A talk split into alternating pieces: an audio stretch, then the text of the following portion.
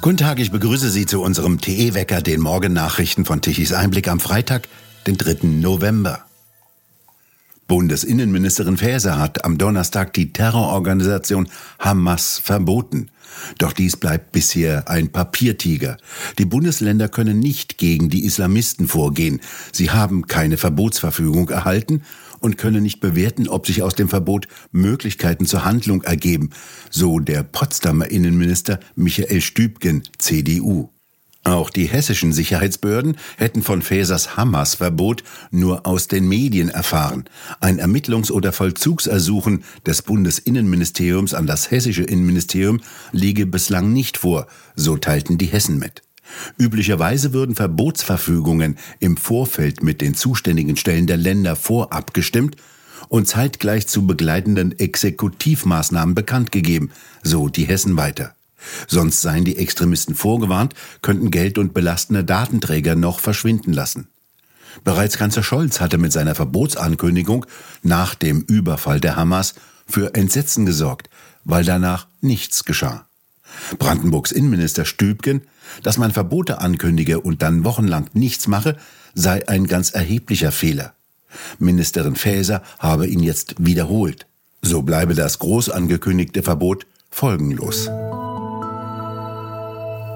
Ein Grunderbe von 60.000 Euro sollen alle über 18-Jährigen in Deutschland bekommen, unabhängig vom Aufenthaltsstatus. Dies will der Vorstand der Jusos, wie aus einem Antrag für den kommenden Bundeskongress hervorgeht. Finanziert werden soll das mit einer Erbschaftssteuer. Auf dem Bundeskongress in zwei Wochen wollen sie die Forderung beschließen. Nach dem Antrag, der dem Tagesspiegel vorliegt, soll dieses Grunderbe nur an den Wohnsitz in Deutschland gekoppelt sein und unabhängig vom Aufenthaltsstatus ausgezahlt werden. Als Begründung führen die Jusos die massive Vermögensungleichheit in Deutschland an. Durch zu geringe Erbschaftssteuern bleibe immer mehr Vermögen in einzelnen Familien. Sie fordern zur Finanzierung eine Erbschaftssteuer von 10 Prozent, ab einem Freibetrag von einer Million Euro. Der Steuersatz soll progressiv ausgestaltet sein, sodass die zweite Million mit 20 Prozent besteuert würde, die dritte Million mit 30 Prozent.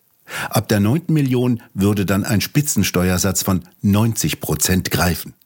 Zur Finanzierung heißt es in dem Antrag, hierfür müssen nicht einmal 15 Prozent der rund 400 Milliarden Euro, die jährlich leistungslos vererbt werden, durch die Erbschaftssteuer eingenommen und umverteilt werden. Das Modell des Grunderbes war schon 2021 vom Deutschen Institut für Wirtschaftsforschung entwickelt worden. Vor dem Oberlandesgericht Düsseldorf legte gestern der mutmaßliche IS-Terrorist Mahn Datal ein Geständnis ab, in Duisburg einen Menschen erstochen und vier Menschen zum Teil lebensgefährlich verletzt zu haben. Am 9. April habe er in der Duisburger Altstadt einen 35-Jährigen brutal erstochen. Neun Tage später habe er bei einem Angriff in einem Duisburger Fitnessstudio vier Menschen zum Teil lebensgefährlich verletzt. Mit einem Messer mit einer 21 Zentimeter langen Klinge hatte er das Fitnessstudio in Duisburg betreten und sofort brutal angegriffen. Drei Opfer wurden lebensgefährlich verletzt und konnten nur durch Notoperationen gerettet werden.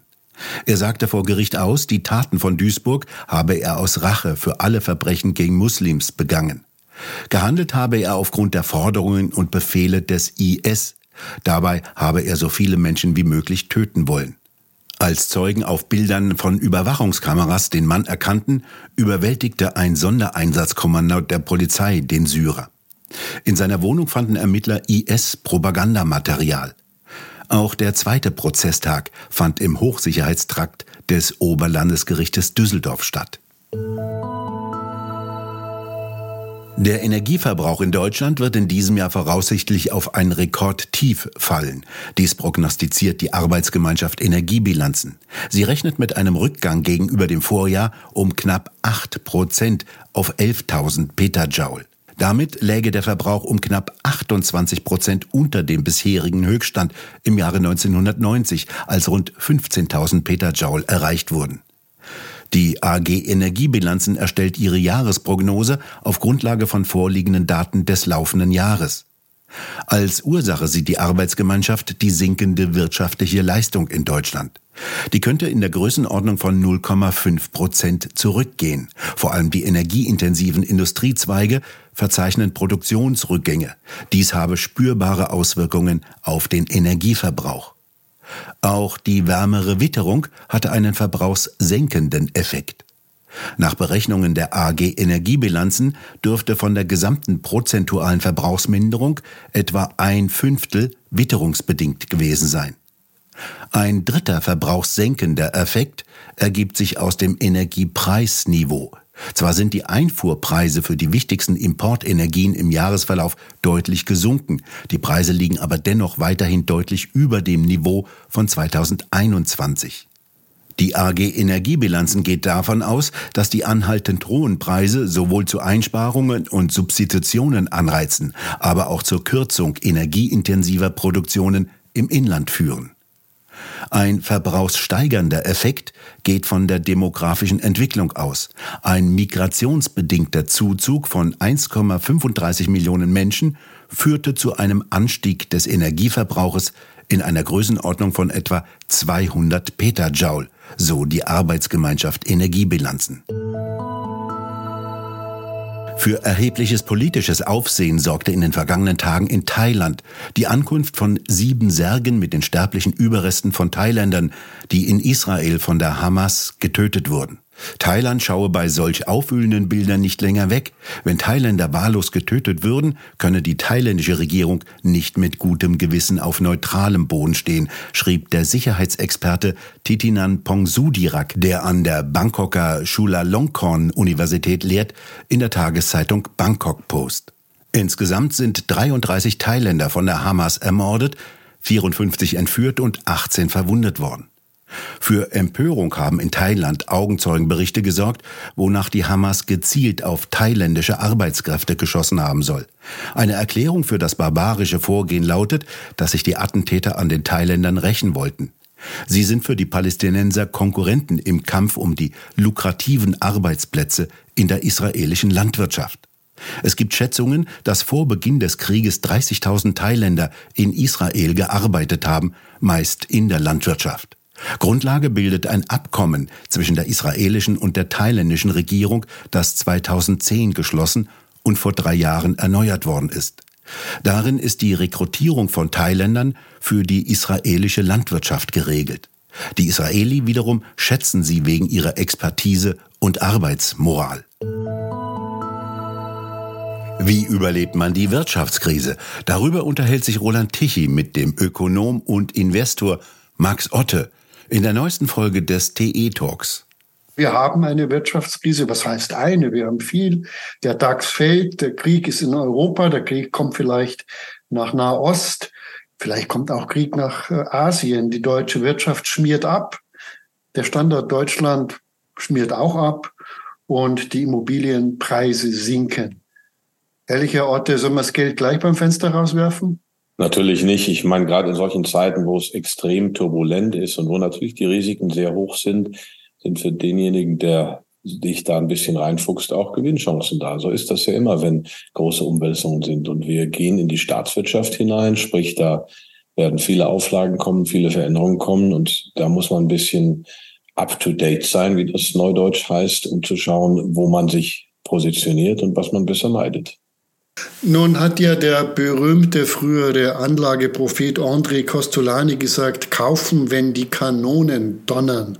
Ist das das richtige zynische Konzept? Also so zynisch ist das gar nicht, das machen viele, aber das ist natürlich zu vereinfacht. Also André Costolani, der wirklich ein brillanter Mensch war, der sein Geld verdient hat ähm, mit Short-Verkäufen in der Weltwirtschaftskrise, war ja die letzten 40 ähm, Lebensjahre vor allem als Seminarveranstalter unterwegs. Das darf man nicht nicht unterschätzen, hatte drei, 400 Aktienpositionen, hat eigentlich nichts gemacht und hat gesagt, kaufen, liegen lassen. Das war ja die andere Devise, die er gehabt hat. Ich habe, als ich im Econ Verlag angefangen habe, lebte er noch. Ich habe leider ihn nicht mehr persönlich kennenlernen können. Ähm, das ist so einfach, kaufen, wenn die Kanonen donnern. Das ist genauso falsch wie zum Beispiel kaufen, ähm, weil der Markt steigt oder verkaufen, weil der Markt fällt. Das sind alles vereinfachte Konzepte, etwas Etwas mehr muss man schon reingehen, aber man kann sich trotzdem relativ klar und übersichtlich gestalten. Dann gehen wir mal so in die einzelnen Punkte. Sie sagten gerade, ähm, Deutschland geht den Weg der Staatswirtschaft. Kann man in einer Staatswirtschaft als privater Anleger überhaupt mitspielen oder kommt morgen Habeck und macht ja den roten Strich durch die Rechnung? Das macht er ja gerade bei Immobilien und die Immobilie ist seit 2011 in Deutschland sehr beliebt gewesen. Ich rate da seit drei, vier Jahren eher zur Vorsicht, weil sich Überhitzungserscheinungen schon ähm, abgezeichnet haben. Aber gerade die letzten vier, fünf Jahre gab es einen Bauboom ohnegleichen in Deutschland. Und die meisten Menschen werden dort Geld verlieren, weil durch die niedrigen Zinsen die Menschen da reingetrieben worden sind, auch junge Familien. Das ist eine Riesenbelastung fürs Vermögen. Das ist Vermögensvernichtung. Äh, der Investmentbank Gerald Hörhan ähm, beschreibt das sehr schön, warum das Eigenheim auf Pump in der Pampa, wie er sagt, die größte Vermögensvernichtung ist, die man als junge Familie machen kann. Ähm, also die Staatswirtschaft hat sich sehr hässlich und sehr direkt bemerkbar gemacht bei Immobilien durch das Heizungsverbot. Das ist ja auch eine versteckte Enteignung. Das vollständige Gespräch können Sie sich auf der Webseite tichiseinblick.de ansehen unter der Rubrik TE Talk. Die Ausläufer des Orkantiefs an der französischen Küste sind abgezogen, der Wind hat nachgelassen, es bleibt im Nordwesten windig und wolkig mit einzelnen Regenschauern. Ebenso im Südosten, dort gibt es noch dichte Wolken mit einzelnen Regenschauern. Die Schneefallgrenze liegt bei 1200 Metern. Ansonsten bleibt es wechselhaft und teilweise freundlich. Die Sonne kann mitunter herauskommen. Die Temperaturen bewegen sich um 6 Grad am Alpenrand bis 12 Grad im Norden. Und nun zum Energiewendewetterbericht von Tichys Einblick. Gestern Mittag um 12 Uhr benötigte Deutschland nach den Daten der agora-energiewende.de eine elektrische Leistung von 76 Gigawatt. 40 Gigawatt lieferten die Windräder um 12 Uhr. Von den Photovoltaikanlagen kamen magere 7 Gigawatt an elektrischer Leistung um 12 Uhr. Die konventionellen Kraftwerke lieferten um 12 Uhr eine elektrische Leistung von rund 20 Gigawatt. Weitere Daten lagen noch nicht vor. Wir bedanken uns fürs Zuhören. Schön wäre es, wenn Sie uns weiterempfehlen.